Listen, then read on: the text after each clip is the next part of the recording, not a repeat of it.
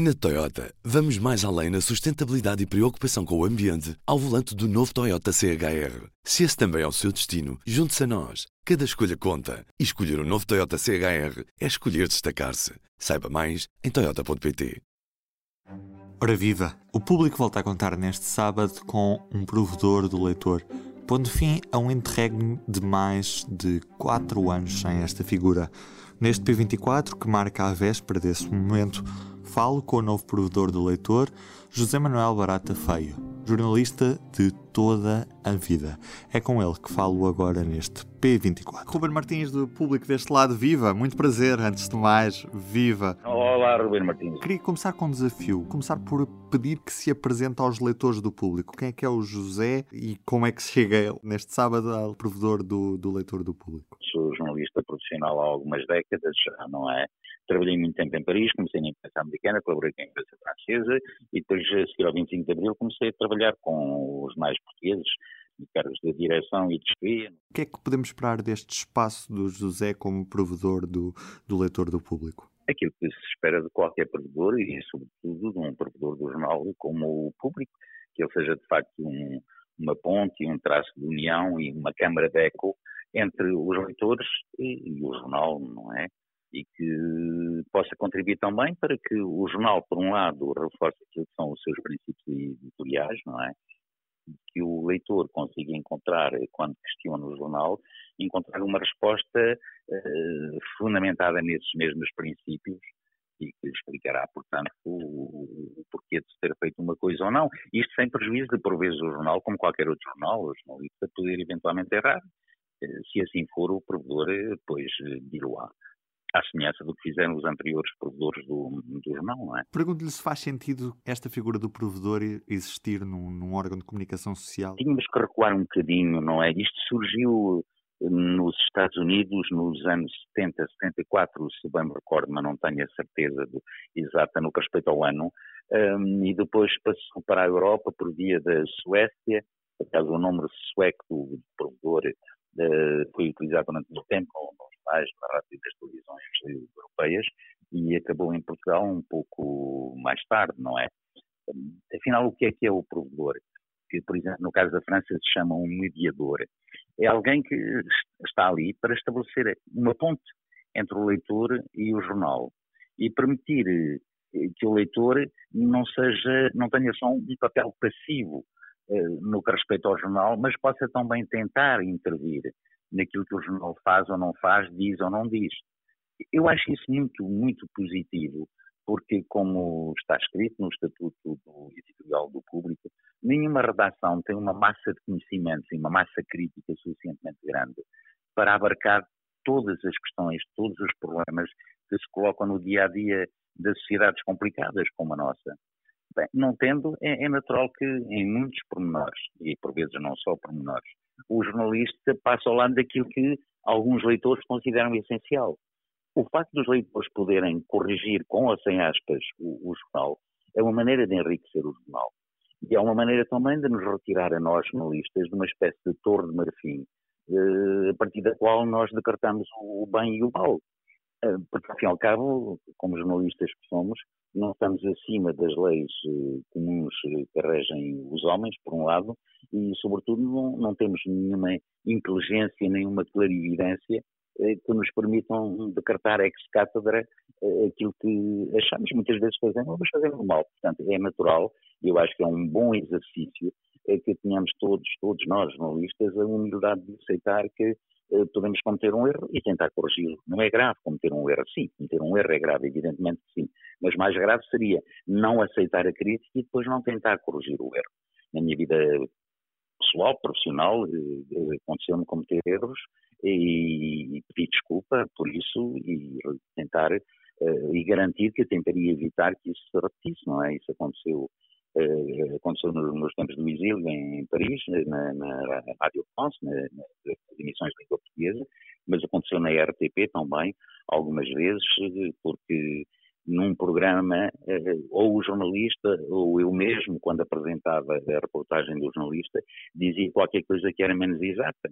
E ou me perseguia disso demasiado tarde, ou havia eh, telespectadores, no caso da televisão, que telefonavam e sublinhavam que tinha cometido um erro, eh, depois na emissão seguinte eu não deixava de, de referir esse erro e de pedir que me desculpassem por isso, não é? Parece-me perfeitamente normal, portanto sou muito, muito a favor da figura do provedor do leitor. E de alguma forma acaba por ganhar uma importância ainda mais relevante numa era em que o imediatismo provocado pela transformação da realidade de um jornalismo, um jornalismo cada vez mais digital e multiplataforma que o público já embarcou há alguns anos. Há muito de verdade aí, ou seja, a evolução dos meios tecnológicos de transcrição da notícia, a multiplicação das plataformas dos mais digitais e tudo isso, criou uma pressão brutal sobre o jornalista, no sentido em que aquilo que outrora era indispensável, um tempo de reflexão, a possibilidade de recortar a informação, foi hoje substituída por uma espécie de torneira que deve debitar uma água teoricamente limpa e límpida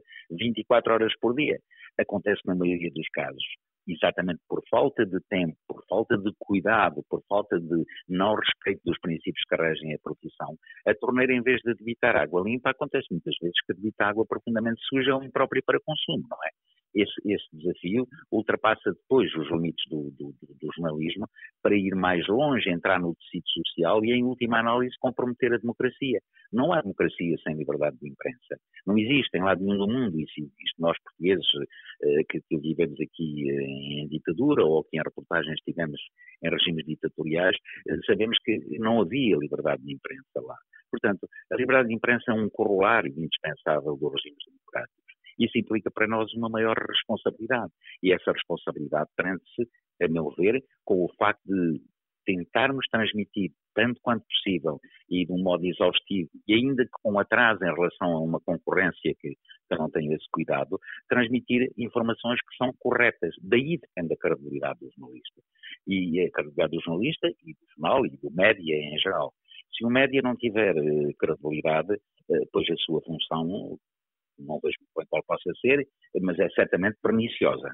José, queria lhe perguntar também que opinião é que tem sobre a realidade do jornalismo português. Como é que olha para o que temos hoje em dia e como é que perspectiva o futuro? Perspectivar o futuro é sempre um tanto quanto difícil. Eu estou quase de acordo com aqueles inenarráveis comentadores de futebol que prognósticos são no fim do jogo. Sem ir tão longe, é extremamente difícil saber o, o, será o futuro da imprensa tal como a conhecemos hoje e tal como eu conheci, eh, ainda a utilizar eh, rotativas e o chumbo. Portanto, as coisas evoluíram. A evolução desses meios tecnológicos, que já falámos, não me parece um assunto preocupante. O que me parece preocupante é que a maneira como nós tratamos a informação, quanto ao fundo, não quanto à forma, possa eventualmente ter sido alterada. Porque tudo mudou no jornalismo e nada mudou. A vida muda, portanto, nesse sentido, o jornalismo muda também, mas não a forma como o praticamos. Isto é, não havia uma honestidade ontem e outra hoje. Não havia eh, uma isenção ontem e outra hoje. Não havia rigor ontem e um rigor diferente hoje. Há ou não há essas coisas? Portanto, independentemente da evolução dos meios tecnológicos, o jornalismo continua ou devia continuar a ser o mesmo e continuar a ser o mesmo é fundamentalmente respeitar a honestidade, a isenção e o rigor. Se a imprensa portuguesa o faz ou não, quem sou eu para ter sobre isso uma, uma opinião? Diria apenas que, no que respeita aos jornais diários portugueses, pessoalmente, tenho uma enorme consideração pelo público. É o jornal português que eu vejo já há muitos anos com, com, com mais atenção para o qual, eh, cuja hospitalidade, aliás, pedi no passado algumas vezes, no, quando, quando tive questões com a RPP e pedia, pedia a hospitalidade dos jornais para poder eh, pronunciar-me sobre o que estava a suceder, eh, esse respeito pelo público é, no que me diz respeito, muito grande pelo público, pelo jornal, pelos leitores, é claro que sim, e também pela, pela, pela redação, como é óbvio, não há nenhum jornal que seja feito sem redação. Agora, ir mais longe do que isso seria já entrar talvez numa área de apreciação subjetiva ouso dizer, quando muito, que em, acho que fazia falta em Portugal um jornal onde, de um ponto de vista político e ideológico, a, a direita se pudesse exprimir. E eu acho que essa lacuna que existia aqui, em Portugal, e que, por exemplo, no, no, no caso da Inglaterra, eh, foi, foi, preenchida com, através de jornais que existem nesse tempo, como o Guardian, ou no caso da França, como o Figaro, essa lacuna foi preenchida em Portugal quando surgiu o observador. O Observador eh, tem um leque de comentadores, político e ideologicamente situados uh, ao centro-direita ou à direita do, do, do leque político na democracia portuguesa. E uma democracia, se ela for amputada de uma parte das suas vozes, é sempre um perigo para ela.